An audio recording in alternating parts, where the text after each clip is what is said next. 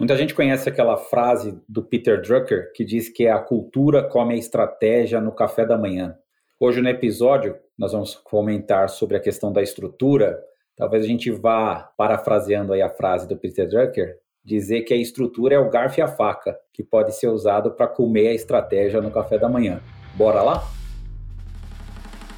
Startups and Downs é o podcast que destrincha os temas que fazem parte do dia a dia de quem empreende e explora em profundidade tópicos mais sensíveis que nem sempre são contados nos livros, nas notícias ou nas histórias de sucesso de grandes empreendedores e empreendedoras.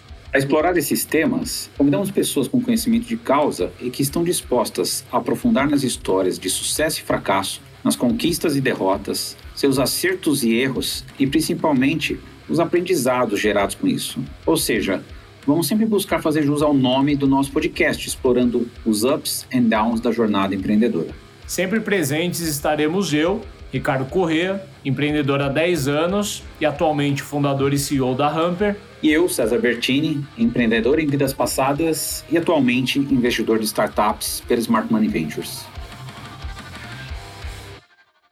César, o fato de as startups serem ágeis e flexíveis dá licença poética para elas não precisarem se preocupar com desenho organizacional, modelo de gestão e outras coisas menos divertidas? Ah, Ricardo, eu acho que é uma confusão muitas vezes que se faz, né? De o que é ágil é talvez um negócio meio sem compromisso, um negócio meio freestyle, né? Eu acho que tem um pouco de, ah, se você não é ágil, você não dá autonomia para as pessoas, né? Você tem que dar asas para as pessoas serem autônomas e pensarem fora da caixa. A gente ouve essas frases meio feitas, mas eu acho que um conceito que eu gosto muito, que já me passaram, que a autonomia, na essência, né, ou plena, ela é o excesso de regras. Né? Ou seja, a definição é como se fosse assim: para eu saber que dentro daquele cercadinho eu posso fazer o que eu achar que eu devo fazer, eu preciso ter a certeza que eu estou dentro do meu cercadinho. É como se eu tivesse com um vizinho e eu não sei aonde começa o meu terreno, onde começa o dele. Então eu não sei se eu posso plantar, eu quero plantar milho e ele quer plantar feijão, mas como eu não sei qual é o limite entre o meu terreno e o dele, cara, eu fico na dúvida e talvez ou eu invado o terreno dele ou eu fique a quilômetro de distância do, da fronteira do meu terreno sem plantar, porque eu não sei. Então, talvez a autonomia, essa definição de autonomia para mim é melhor. Então, eu acho que as startups erram quando elas não, elas acham que não precisam de estruturas, não precisam de um modelo de gestão adequado eu acho que elas não conseguem ter a autonomia que elas tanto propagam que vão ter. Eu vejo que muitas vezes mirando em construir uma cultura que seja atraente, né, que seja legal, founders e outras lideranças da empresa acabam adotando essa postura de autonomia, que eu gosto da sua definição, né? Mas acabam presumindo que estabelecer uma cultura de autonomia não demanda que sejam estabelecidas diretrizes, estruturas e papéis. Então, eles acabam mirando em autonomia, mas acabam acertando em caos, em libertinagem, em falta de entrega e tudo mais. E muitas vezes acaba acontecendo até o efeito contrário, porque depois, na hora de corrigir isso mais na frente, vai ter que ser via o bom e velho top-down para tentar corrigir. E aí a, a galera que trabalha naquela empresa fica confusa, né? Porque a princípio parecia ser um ambiente de excesso de autonomia e de liberdade, e de repente a equipe começou a tomar umas represálias ali para tentar corrigir a rota, porque, claro, a startup ela começa a não conseguir entregar o que ela se propõe a entregar, os founders se sentem pressionados e vão acabar repassando essa pressão na equipe. E à medida que a empresa cresce, os problemas crescem também. E tem muita gente que acha, né, ah, quando eu tiver dinheiro, ou quando eu tiver mais funcionários, quando eu tiver mais cliente, todos os meus problemas estão resolvidos. Ledo engano, né? Porque os seus problemas vão escalar talvez da mesma forma que as, a empresa. E aí você precisa ter estruturas capazes de responder a essa cronologia, essa história da empresa. Eu diria até que os problemas eles são exponenciais no crescimento da empresa, porque eles conflitam e colidem uns com os outros, né? E até pegando, parafraseando você de algum episódio mais recente, se a gente for olhar a startup, por definição, ela existe para resolver problemas, né? Só que ela, se ela vai crescendo sem resolver os próprios problemas, ela acaba virando uma bomba relógio, né? Eu gosto de olhar que a startup ela tem que saber permear entre o caos e o controle, né? Então, diferente de uma grande corporação que tende a gostar um pouco mais, né, do excesso de controle, até porque ela precisa, né, pelo ofício dela e tal. A startup ela tem mais liberdade de entrar em mercados novos, onde é tudo mato, tudo caos, mas ela tem que aprender a controlar esse caos. Porque se ela se permite continuar no caos, né, ela não consegue capturar a oportunidade de mercado existente. Por isso que eu gosto muito dessa a startup ela tem que ter quase que um termômetro imaginário, né? Se ela estiver vivendo caos demais, ela não vai conseguir capturar toda a oportunidade. Se ela estiver controlada demais, ela também acaba acertando no que toda startup tem medo de cair, que é virar uma estrutura muito enrijecida, né? Onde não as pessoas não têm liberdade para sugerir ou têm medo de errar e por aí vai. É, se a gente for pegar um do vai, do, vou, vou, chamar de axiomas, né, que tem ali das metodologias ágeis, né, do, do manifesto ágil, uhum. eu acho que ele define muito o, o que é uma startup.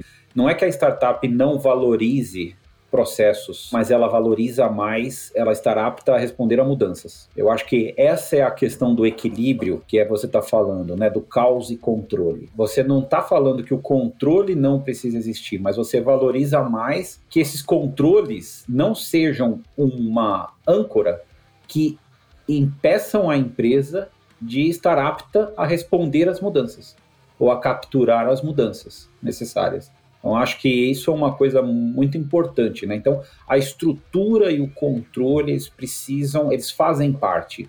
Não é que eles não existem, eles talvez não tenham a maior importância, mas eles existem. Perfeito. Eu queria propor, César, para a gente falar um pouco, tentar narrar aqui um pouco da cronologia de uma startup, do ponto de vista de estrutura e de modelo de gestão, até assumindo que assim não é a maior das preocupações no momento zero onde quem está empreendendo com aquela startup tem tanto desafio de acertar o mercado certo, com a proposição de valor certa, fazer boas escolhas para criar uma primeira versão de produto ou um MVP ali, ganhar tração, conseguir chamar o primeiro investimento, contratar as pessoas do time, quer dizer, acho que eu falei aqui pelo menos cinco ou seis itens e até agora não entrou nessa lista de prioridades parar para pensar o um design organizacional. E acaba que a gente entra nessa, né? E, e, os desafios eles nos engolem, né? Porque o problema ele não acaba quando você lança o MVP ou quando você capta a primeira rodada. Os problemas eles começam, né? Então você tende a se entranhar cada vez mais nesse universo e nunca chega o momento que você vai precisar de cabeça pensada desenhar a, a, a estrutura, definir papéis. Eu queria pegar essa cronologia e explorar com você desde aquele primeiro momento, né, César? Assim, momento zero da startup, dois, três founders trabalhando ali na, naquela salinha pequena ou na garagem de casa, os papéis meio que são, são divididos ali quase que no, na intuição ali, tipo, eu, eu vou desenvolver, eu vou vender e eu cuido do back-office aqui, né, ou alguma coisa muito parecida com isso. Não tem muitas conversas e go horse, né? Você falando assim, vou lembrar, vai, meu primeiro empreendimento quando eu montei lá o provedor de internet, lá, 19 anos. Cara, eu lembro que, cara, não tinha, era 1996, não tinha nem, não tinha o Google, né, pra gente entender como é que fazia as coisas, né? Mas eu lembro que eu conversei com o pessoal de Brasília, trouxe lá um. Comprei um equipamento, né? A gente, eu tinha que perder um carro para comprar um equipamento, botei no quarto e eu era o cara que testava, liguei a parte elétrica, fiz os cabos, depois instalei o software, fiz os primeiros programas, testava se aquele negócio inteiro estava funcionando. Ou seja, a vida do founder é isso no início. Uhum. Você faz tudo, né? Ou seja, e servia cafezinho ainda no, no fim do dia. Ou seja, fazia tudo. Ah, ou seja, eu desempenhava uma série de papéis. A questão é que talvez eu não tinha clareza de quantos papéis eu desempenhava. Uhum porque eu tinha que desempenhar tudo. Então eu dividia meu tempo ali do jeito que eu achava e fazendo todos esses papéis, né? Ou seja, uhum. o início ali do founder é um pouco essa experiência. Enquanto a aeronave estava no solo, até que era tranquilo. O problema é quando você coloca o produto no ar E aí você começa a ter que ficar reativo às demandas dos clientes. E aí o tempo e a qualidade de desenvolvimento já não são mais as mesmas, porque você tem que pegar ticket no meio do dia, ligação de cliente no meio do dia. Eu, no começo da empresa, queria estar muito mais focado em vender, porque venda era o que gerava os indícios de tração que iam possibilitar a empresa crescer receita, eventualmente até capturar uma rodada mas eu tinha que atender ticket de suporte, eu emitia nota fiscal. Para vender, eu tinha que ter insumos como leads, então eu precisava produzir conteúdo. Quer dizer, né? A gente literalmente batia. Lembra quantos dias você parava, né? Quantos dias você parava para emitir nota fiscal? É. Ou para controlar quem que você tinha que cobrar? Nossa. E chega um momento que você fala, poxa, não estou mais dando conta disso. Sim. Ou eu vendo ou eu faço isso, né? Uhum. Ou eu desenvolvo ou eu atendo o cliente. Eu colocaria, César, um risco desse estágio que é.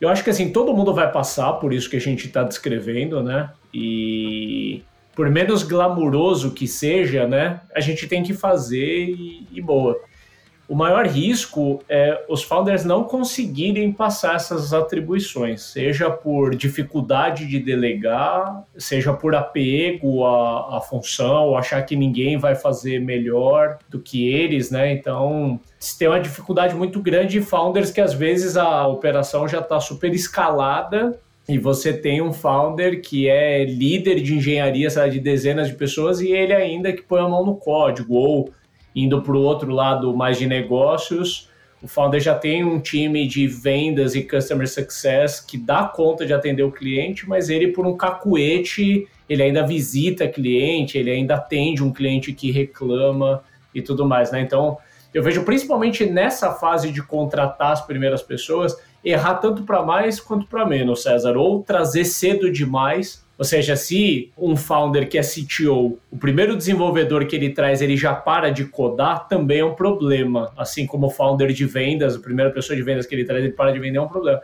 Agora também reter esse chapéu cedo demais e não conseguir passar, com certeza vai comprometer a escala da empresa, né? Talvez em algumas empresas, essa é a hora que começa a se pensar que precisa se definir alguns papéis mas eu acho que é pouco documentado. Então, o que ele vai pegar é: ah, eu estou fazendo tal atividade que eu não dou mais conta.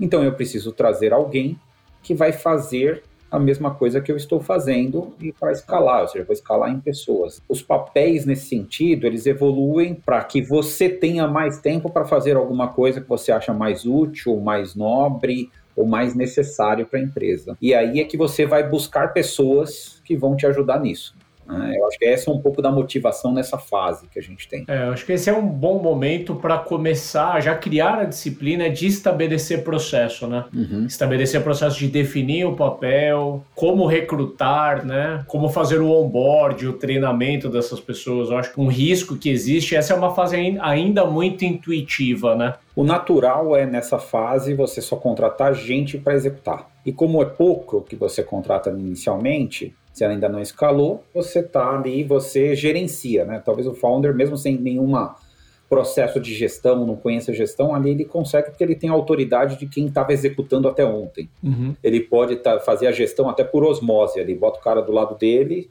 o cara vai empreender como ele estava trabalhando. Uhum. A questão é que quando cresce um pouco mais, ele começa a ter outra, que você está falando, outras necessidades de ter cargos de gestão. E aí nessa fase começa, eu acho que alguns conflitos para alguns founders, sabe, cara? Nem todo founder nasceu para ser um bom gestor. E aí eu acho que aí é um desastre que pode acontecer nessa fase. Boa. De conflitos. Sim. Bom, vou tentar fazer um, um recap breve só para ajudar quem está ouvindo a aterrissar, né? A gente falou então do primeiro estágio, são os founders e as founders fazendo ali sozinhos, sem definir muito papel. Vai para o segundo estágio, já tem algumas pessoas que são pessoas de assistência ali, né, de execução e tudo mais, dá para crescer até 10, 20 pessoas, sei lá, não tem um número mágico, 20, forçando muito, 30 pessoas num time onde founders são as referências internas, as lideranças, e tá todo mundo ainda dentro de uma sala. E o modelo de gestão é chamar a pessoa, tá todo mundo dividindo uma mesma mesa, né, um mesmo balcão, assim, então a informação ela ainda flui. você ainda não precisa separar tanto por áreas, e é esse momento que a gente está falando agora, que é o terceiro momento, já não dá mais para ter né, todo mundo correndo atrás da bola, você vai precisar começar a definir cargos de gestão, dividir a empresa um pouco mais em áreas para você não ter muita perda de eficiência ou viver uma, uma bagunça. E você falou dos founders que não precisam necessariamente se tornar gestores, mas eu queria também trazer o que é um segundo caminho natural, né? Eu acho que o primeiro caminho natural é realmente os founders eles irem crescendo como, como a gestão da empresa. E o segundo é transformar aquelas primeiras pessoas contratadas na nova gestão. Eu não quero trazer isso como se fosse necessariamente um erro, porque muitas vezes acontece e muitas vezes dá certo também, mas não é uma obrigação e o fato de a pessoa estar ali também desde o começo e conhecer muito bem do processo e saber executar também não a torna necessariamente uma gestora, né? Quer dizer, não, não é o vendedor mais antigo do time que deve necessariamente ser o head, né? Assim como não é o founder necessariamente que obrigatoriamente vai ser um C-level, né? Eu acho que essa é uma fase que a gente começa a cometer muitos erros, né? Eu gosto muito da associação, né? Foi legal você recapitular as fases que na minha cabeça vem sempre uma imagem que eu gosto de usar bastante, eu já usei com você também, de que a gente está fazendo talvez um decathlon, né? Mas vamos pensar que a gente está, na realidade, é mudando só de esporte. A gente começa jogando tênis de mesa, ou ping-pong, mais popularmente. Você está jogando lá um tênis de mesa. Depois você vai jogar um tênis de quadra, depois você vai jogar um tênis de dupla, depois você vai para o vôlei de praia, depois você vai para o vôlei de quadra, e de repente você vai jogar handball. Você está mudando de esporte cada esporte, ou cada fase dessa, a gente fosse falar fase, tem as suas regras, tem as suas necessidades, tem os papéis e responsabilidades que precisam ser construídos para cada uma dessas fases. Você está mudando, não de série A para série, né, série B para série A, não, você está mudando de esporte. E aí, quando você muda de esporte, as regras mudam, os membros do time, as responsabilidades mudam. Então, se você não tiver atento a isso e tentar reprisar a mesmo, não adianta você jogar com um time de handball vôlei de quadra.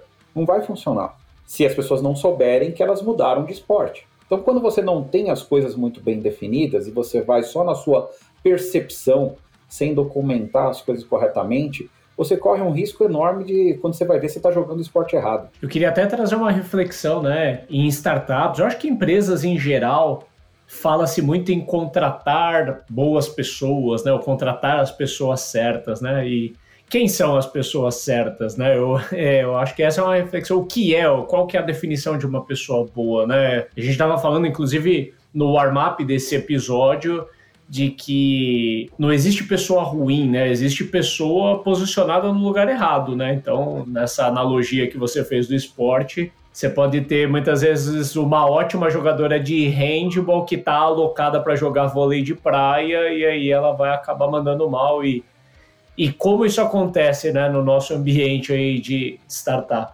Você queria propor para a gente evoluir, né? Digamos, pô, beleza, a empresa ela ela cresceu ali das suas 20 pessoas mais ou menos, começou a formar uma camada de liderança e tá tudo dando certo, ela tá crescendo 30, 40, 50 pessoas. E aí você começa a ter ali mais ou menos 10 pessoas em cada área, né? Algumas já estão com mais, outras com menos. E aí aquela primeira gestão já começa a não dar conta, né? Começa a ficar muita gente para uma pessoa só liderar, né? E eu queria fazer um disclaimer que eu acho que esse, César, é o turning point que diferencia uma startup de uma empresa tradicional, né? Porque a abordagem que uma empresa tradicional tende a usar é uma abordagem muito hierárquica, né? Ou seja, como que eu vou acomodando novas pessoas nesse organograma? Eu vou criando novas camadas, né? Então eu vou ter as pessoas que estão na ponta, né? As pessoas que estão executando e eu vou criando níveis, né? Coordenação, gerência, superintendência, diretoria, vice-presidência, né? E aí, às vezes a, a startup ela não tem nem 100 colaboradores ainda, e existem cinco ou seis níveis entre uma pessoa de vendas e o CEO, né? Ou uma pessoa de desenvolvimento e a CEO. E essa latência de comunicação, além dessa estrutura pesada, né, operacional e pouco eficiente, pode ser um grande problema, impedidor de crescimento. Eu acho que é aí que a startup ela consegue ser mais criativa e mais ágil na maneira de endereçar essa questão. Nem todas, né, mas eu acho que é aqui que nós, como startups, temos uma vantagem de buscar caminhos diferentes. Aqui, Ricardo, eu acho que vale a pena a gente também trabalhar, assim, eu gosto muito, uma coisa que eu aprendi lá na Objective, né? Essa ambidestria, né? Aqui começa a você verificar que se você não tem olhos para a eficácia e a eficiência do seu processo, então vamos traduzir isso como fazer o certo do jeito certo é natural que nessa fase, como você falou, que a gente vá mais trabalhar fazer a mesma coisa do jeito certo. Uma das características que eu ouço muito nessa fase é quando a empresa começa a entender que, poxa, a gente não consegue mais evoluir as coisas para o cliente, trazer coisa nova para o cliente. Poxa, tem muito disso, né? Principalmente no software, né? Fala, nossa, o nosso software a gente só fica corrigindo bug, ou a gente só fica. A gente não consegue, parece que a gente não entrega coisa nova, a gente não consegue, né?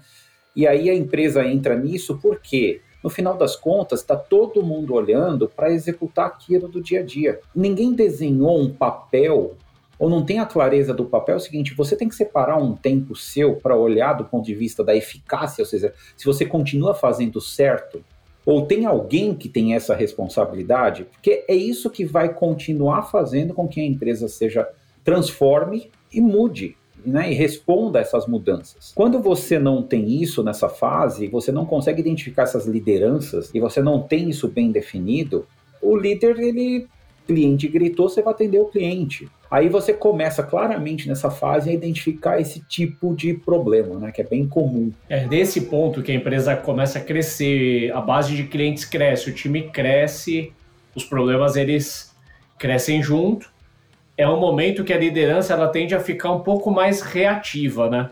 Ou seja, basicamente a liderança ela tá ali para gerenciar e resolver os problemas ou garantir que os problemas eles são resolvidos. Sobra pouco tempo para ser proativo, né? Para pensar, para implementar melhoria contínua, implementar inovação, disrupção de processo e tudo mais. E aí que vem esse tipo de cobrança que você está trazendo e volta no ponto inicial desse estágio, que é nesse momento que a liderança tende a cometer um erro, que é assim, poxa, eu tô executor ou executora demais, e esse é o momento de eu trazer lideranças abaixo de mim para pavimentar uma camada aqui, para que essas pessoas resolvam os problemas de operação e eu volte a ter tempo de pensar.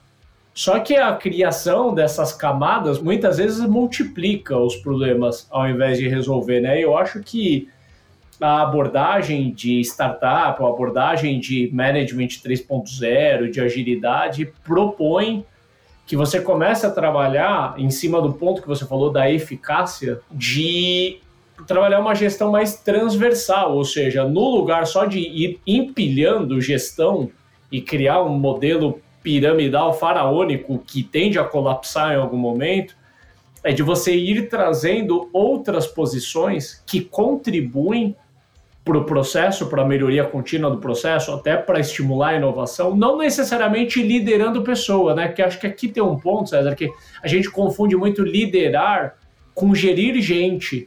E nem sempre para liderar você precisa ter gente abaixo de você, né? Esse é um pensamento antigo, um pensamento de posse que, que a gente carrega, né? Mas existem várias outras posições que exercem liderança e influência, contribuindo para o processo, não necessariamente gerindo pessoas. Só para citar algumas, por exemplo, posição de ops, que normalmente contribui com ferramental, com métricas, com planilhas, com análise. Você tem posições de enablement, que ajudam a capacitar as pessoas recém-chegadas do time e continuamente capacitar as pessoas que já estão no time. Você tem pessoas de agilidade que estão sempre revisando o processo e ajudando o processo a ser melhor desempenhado, de novo, voltando no ponto da eficácia que você falou. Tudo isso desonera tempo da liderança para que a liderança consiga focar ali nas pessoas, em desenvolver mais as pessoas, não necessariamente criando vários outros níveis de gestão intermediária podem detonar com a cultura ou criar um problema financeiro ali, operacional, né, de overhead na, na empresa. É, e é nesse momento, ou seja, até as empresas que conseguem percorrer esse caminho que você falou, né? Do Ops, do Enablement, né, de criar essas outras estruturas, ela conseguindo passar essa fase, elas chegam ali na necessidade de trazer lideranças mais executivas, porque a empresa ampliou, ela tem uma questão até talvez geográfica, né? Ou seja, a empresa está crescendo muito e você precisa trazer outras lideranças. Eu acho que nesse ponto, eu acho que a busca é maior por complementariedade. Você e aí nesse momento tem muito a questão de talvez se você chegou num limite daquele founding team ou daquelas primeiras pessoas, né? E você vai ter que fazer aquisição de conhecimento. Um exemplo aqui que a gente pode usar é vou trazer um CFO mesmo, alguém que tenha uma formação já mais pesada, né? Como na parte financeira e tudo mais, né? Eu acho que esse é um, é um dos momentos também que a empresa acaba tendo que como é que ela desenha o papel de alguém que talvez ela nem saiba o que ela não sabe, né? Ela não sabe nem perguntar as coisas corretamente, né? Eu não tenho, de repente, a formação de ser um CFO. Como é que eu vou contratar um CFO? Né? Como que eu vou trazer? Você começa a ter características né, e necessidades que talvez você não tenha nem conhecimento nem para escrever qual é o papel e responsabilidade dessa pessoa. É muito claro, né, ver assim a estrutura organizacional, ela tende a crescer dentro das competências dos founders que começaram aquele negócio. Né? Então, se você tem um founder de desenvolvimento e uma founder de vendas, até 50 pessoas vão ser pessoas de desenvolvimento e muito próximo disso, e pessoas de vendas e muito próximo disso, né? Ou seja, cresce abaixo das competências do founding team. Só que chega um momento, como você falou, ali próximo de 50, 100 pessoas, que você precisa começar a trazer pessoas com nível de especialização que a startup não foi capaz de produzir dentro de casa, que nem está as competências nem estão no founding team mas também não deu para formar uma liderança emergente. E aí vem uma, uma nova valência aí para a empresa, para a liderança, que é saber quem contratar, né, que posição buscar e como contratar, como trazer essa complementariedade que de fato cause uma complementariedade, porque pode causar também um desequilíbrio, né? A partir do momento que só os founders eram os caciques ali, e às vezes tinha até uma informalidade, né, um certo amadorismo na forma de tocar as coisas. Você começa a trazer executivas de mercado, executivas, executivos de mercado, sobe a barra, né, e a tomada de decisão passa a ser mais compartilhada, e isso pode vir a ser um problema se founders não estiverem prontos para esse momento. A cultura é muito importante né, você respeitar a cultura. Quando você traz alguém de fora, já com, né, você tem que ter um fit cultural. A gente ouve muito disso, né? Tem que ter o um fit cultural, né? Mas tem vez que para você alcançar esse resultado de, ah, eu tenho um papel desenhado. Esse papel é, por exemplo, vamos supor que a gente está falando aqui de um CFO, um Chief Revenue Officer. Eu vou trazer alguém para um papel específico. Se eu consigo desenhar quais são os papéis e responsabilidades que eu espero daquilo, quais são os problemas que eu espero que se resolva, Quais são as atribuições que eu espero que essa pessoa tenha? Como que essa pessoa evolui no cargo? Né? Ou naquela posição que ela vai ter. Se você consegue definir isso de alguma forma, talvez você chegue à conclusão que é melhor eu trabalhar com alguém interno. Eu já vivi um contexto desse, de que, porque se eu trouxesse alguém de fora, talvez a cultura que era implementada de resultado rápido, não sei o quê, não desse tempo para esta pessoa de fora ter o tempo adequado para realizar aquele trabalho e entregar o que estava se esperando.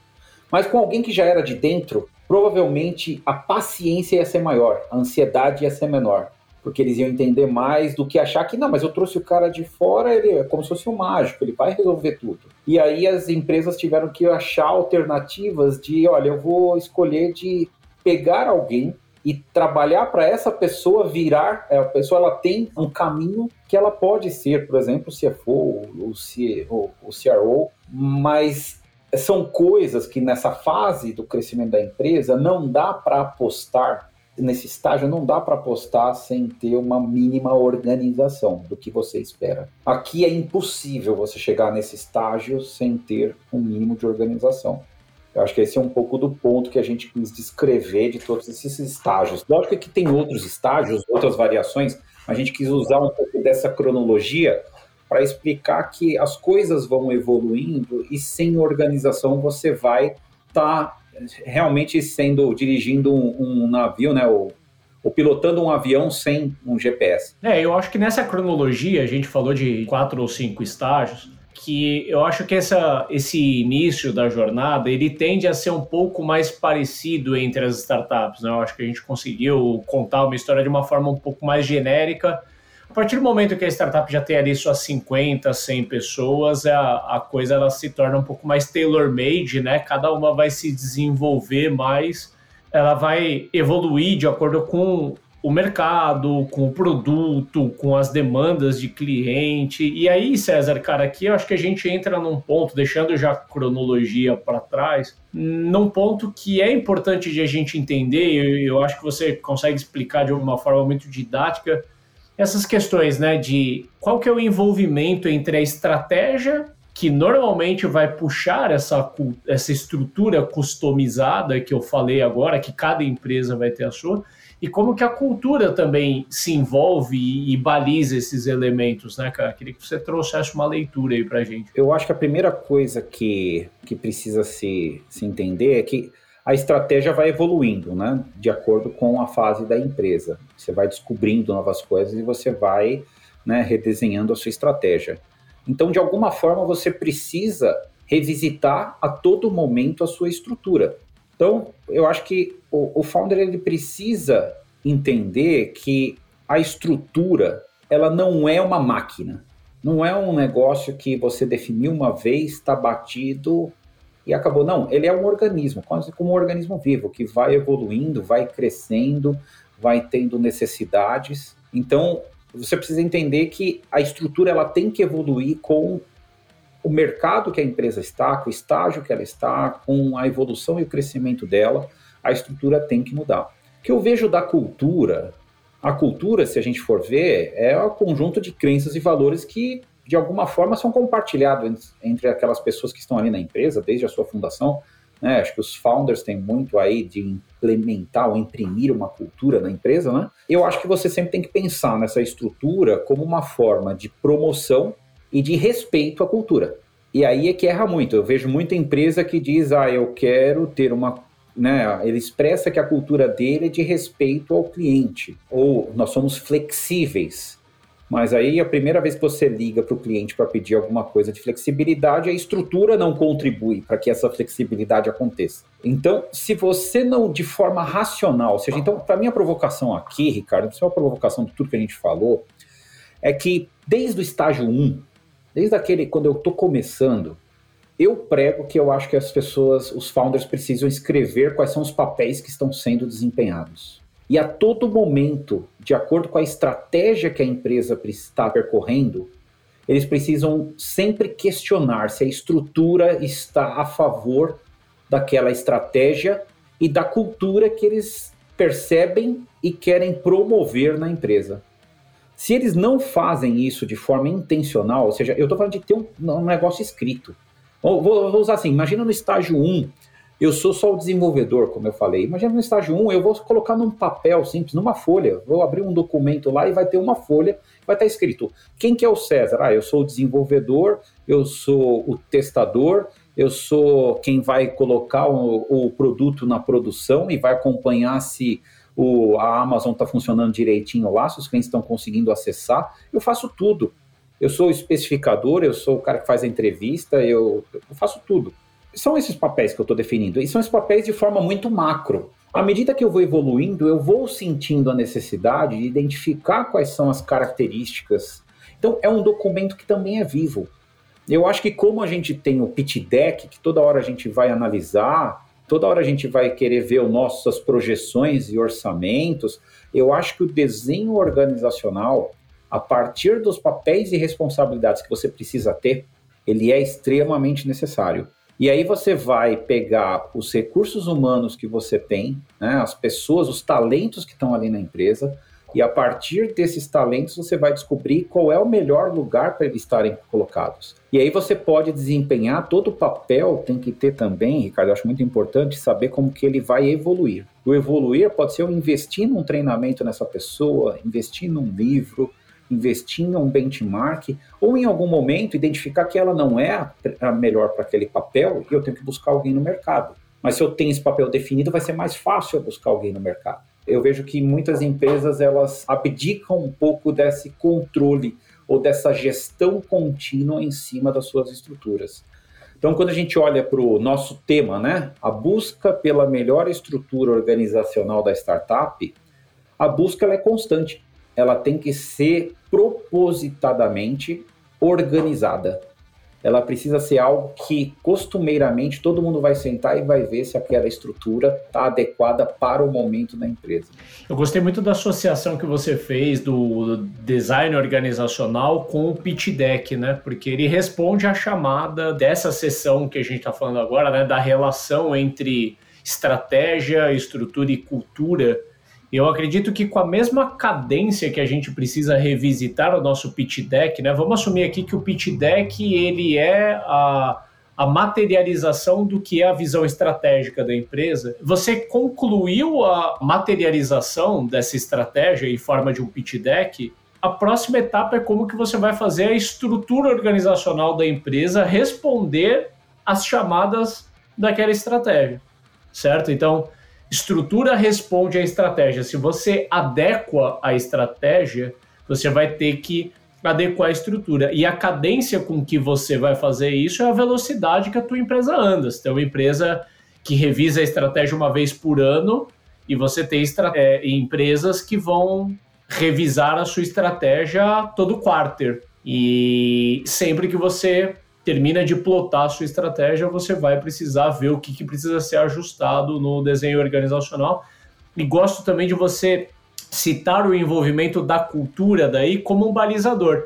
Porque se a cultura são as crenças, os valores, são menos mutáveis, né? A gente não acorda um dia com um pensamento um pouco diferente e decide mudar a cultura de que, que 100 pessoas vivem ali há anos, né? Então a cultura ela acaba sendo um balizador muitas vezes para trazer até contrapontos em cima até de exemplos que você deu, né? Digamos que a empresa ela vai acessar um, um mercado um pouco mais tradicional, talvez precise implementar uma estrutura um pouco mais tradicional, mais enrijecida, e a cultura pode ser um balizador para ajudar a fazer de uma forma que sim precisa ser feito da forma como o mercado precisa, mas sem ferir a cultura que já existe aqui. Talvez é aí que existe uma disrupção, por exemplo, um banco digital, por exemplo, surge no mercado que já era tradicional e ele implementa uma estrutura diferente e a disrupção acaba acontecendo ali, né? Que é muitas vezes querendo imprimir uma cultura digital os novos bancos escolhem fazer a estrutura de uma forma diferente, como os incumbentes já faziam. A estrutura, nesse sentido, ela pode depor contra a cultura que se deseja. E ela vai construir uma cultura completamente diferente daquela que se pretendia. Então, a estrutura, nesse sentido, ela precisa ser balizada pela cultura que se deseja, mas ela mal projetada, ela vai totalmente contra aquela cultura. Ela desenha uma outra cultura, ela vai promover uma outra cultura. Eu acho até para falar um pouquinho mais desse como, Ricardo, eu acho que, só para tangibilizar algum exemplo, né? Eu digo de construir todos os papéis e responsabilidades que você precisa na empresa, porque a organização de todos esses papéis e responsabilidades vão descrever a estrutura da empresa. Né? Então, se você descrever todos os papéis necessários e organizá-los, né, agrupá-los, você tem ali um organograma, você tem uma estrutura ali necessária para a empresa funcionar. Só que esse papel e responsabilidade, acho que tem, é uma coisa muito simples. Ou seja, se você conseguir responder qual é o propósito que você quer para esse papel, você conseguir responder quais são a, a descrição das responsabilidades e, e coisas simples, descrever as atividades, os projetos, as tarefas. Se você conseguir descrever como que você mede a evolução desse papel, o que, que indica que a responsabilidade que você colocou ali está tendo sucesso e está evoluindo? Aqui a gente pode estar tá falando, por exemplo, de indicadores. Se você definir como que você evolui esse papel, talvez ninguém esteja pronto para desempenhar um papel. Né? Eu acho que o maior exemplo disso é ninguém nasce CEO. Um CEO ele é formado. Talvez ninguém nasça um CFO, ninguém nasça um gerente de CS, um coordenador, ninguém nasce assim. Então, como é, como que você evolui esse papel? É com leitura, é com capacitação, é com vídeo? O que que é? E aí você definir quais são os processos, checklists e outros recursos, ou seja, precisa saber software, Então, um desenvolvedor, ele precisa saber algumas coisas. E aí você começa a entrar no final, que são os hard skills e soft skills. O que, que você espera né, de hard skills e soft skills para as pessoas. Então, se você conseguir pensar com mais ou menos esse formato, você consegue descrever claramente um descritivo né, de papel e responsabilidade para cada um. Né? E a junção de tudo isso formaria a tua estrutura, que vai evoluir em profundidade à medida do estágio da empresa. Bora fazer um ups and downs aqui rapidinho para fechar, que a gente já está estouradaço no tempo desse episódio. Rendeu muita coisa boa. Legal. Vamos tentar trazer aí um, começando por um, por um down aí, você, César, que você vê um, um down forte aí em startups do ponto de vista de estrutura organizacional. Ah, eu brinco que é o acomodograma. Quando você acomoda pessoas e você cria aqueles organogramas estranhíssimos ou você coloca pessoas erradas para fazer determinadas coisas porque você não tem a coragem de falar para elas que talvez elas não sirvam para o que a, a, empresa precise naquele momento numa determinada área. E aí você não quer perder a pessoa e você cria esse acomodograma e eu acho que você faz um malefício para a empresa e para a própria pessoa. Porque muitas vezes você tira ela daquela competência core que ela tem e você está, na realidade, fazendo com que ela se desvalorize no mercado. E também para a empresa você não está fazendo bem, porque você não está olhando para a estrutura como aquilo que precisa ser feito para que a estratégia seja melhor alcançada. Então, para mim, o grande down que eu vejo, isso acontece muito com founders. Os founders não têm a, a, a gente já falou sobre isso, né? Fazer aquele papo reto e falar, cara, talvez eu cheguei no meu limite porque a, o ego tudo mais é muito maior do que a necessidade da empresa. E aí você cria um acomodograma. Eu acho que ter tudo que a gente falou ajuda nessas conversas, porque aí fica muito claro de que tem alguma coisa errada, não, o papel não está sendo cumprido. Em tese, eu concordo demais com o acomodograma, inclusive eu acho divertida a palavra. Na prática é bem difícil, né? Você falou sobre founders, eu estenderia até para o founding team, para as primeiras pessoas de uma forma geral, aquelas 10, 20 primeiras pessoas que ocuparam um papel muito importante na organização ali nos early days e no crescimento da empresa elas acabaram não se adaptando e por alguma razão ali não é mais o lugar delas e a gente continua tentando acomodá-las ali dentro do organograma. É difícil porque a nossa cultura ela é menos pragmática. Eu posso falar por mim mesmo, né? Eu tenho um pouco mais de dificuldade de ter essa essa franqueza, né? Eu sou tão direto do tipo assim, olha, eu acho que para o próximo estágio da empresa você não é mais a pessoa certa, né? E a gente acaba criando esses acômodos ali dentro da empresa. Eu vou trazer um down, além de concordar com esse down que você trouxe. Você mesmo falou da relação ali entre máquinas, né? Eu vejo nessa narrativa de máquinas que o mercado criou, criam-se verdades absolutas e as empresas elas começam a perseguir modelos. Eu acho que principalmente em startup é tudo tão mutável para a gente ficar perseguindo role models, né? E, e, eu vejo muito isso, né? A gente pega assim, por exemplo, eu preciso criar uma estrutura de vendas na minha empresa. O que, que eu vou fazer? Eu vou olhar uma empresa que eu considero super bem sucedida em vendas e vou fazer um tal do benchmark com eles. Eu vou tentar quase que fazer um depara do organograma deles comigo menosprezando que o mercado é diferente, o produto é diferente, o ticket é diferente, a cultura da empresa é diferente, mas você tenta fazer aquele depara. E quando a gente fala, já soa bizarro na sonoridade aqui falando, mas é incrível ver a frequência que isso acontece e que e startups fazem copy-pastes de estruturas. Eu acho que é se a gente não faz copy-paste do código-fonte, por exemplo, da outra empresa e tenta aplicar no nosso produto e espera o mesmo sucesso, por que, que a gente tenta copiar ali o código genético do organograma da outra empresa? É, eu acho legal a gente falar também agora é uma, uma coisa bacana é falar um pouco dos ups, né? Porque tem muita coisa boa que a gente vê também, né? Eu vou puxar aqui o, o primeiro up. Eu acho que, usando um pouco como eu encerrei do acomodograma, e eu falei dos founders, né? Quando os founders não conseguem entender isso, eu acho que o, um up que eu já vi em várias empresas é quando os founders têm essa grandeza as pessoas, mas principalmente os founders, né, os executivos, você falou um pouco ali daqueles aqueles colaboradores lá do início, né, eles conseguem entender que a empresa talvez está num outro patamar e talvez eles não saibam jogar o próximo esporte. Ou eles vão ter que ter uma função mais de ficar no banco de reserva no próximo esporte, entendeu? E, e ajudar e animar os outros, mas não estão ali, não é o centroavante que está fazendo gol e está tomando todos os louros, né? Mas ele talvez tenha um, um outro papel diferente na empresa, que não seja o papel de maior destaque.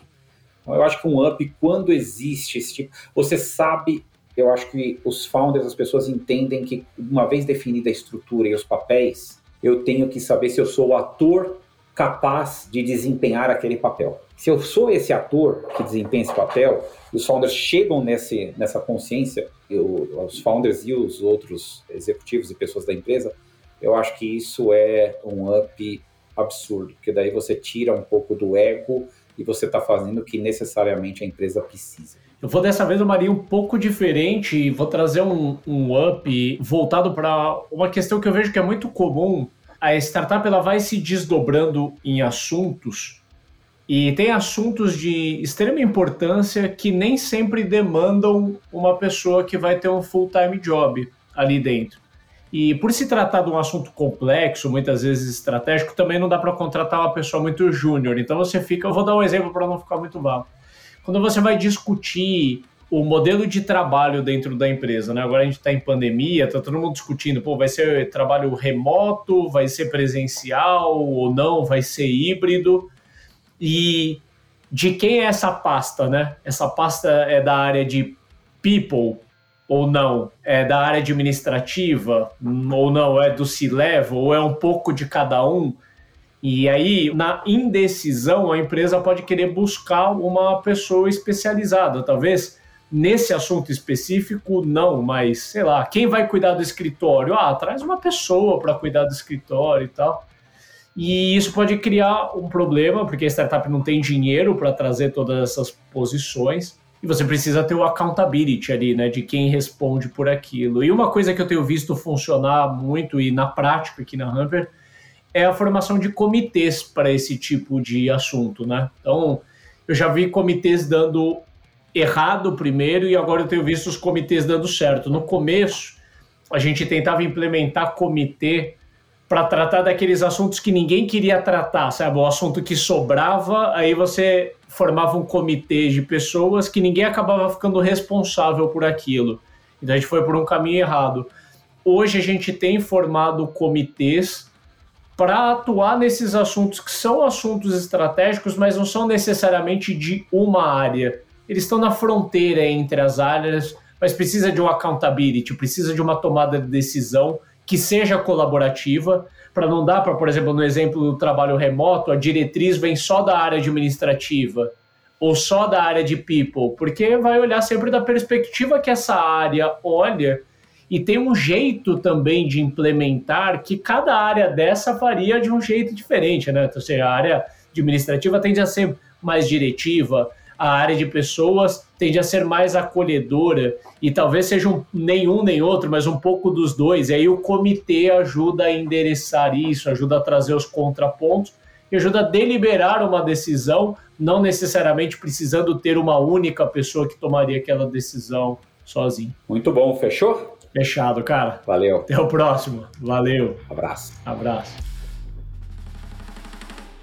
Este foi mais um episódio do Startups and Downs. Muito obrigado por ouvir a gente e se você gostou, não esqueça de compartilhar.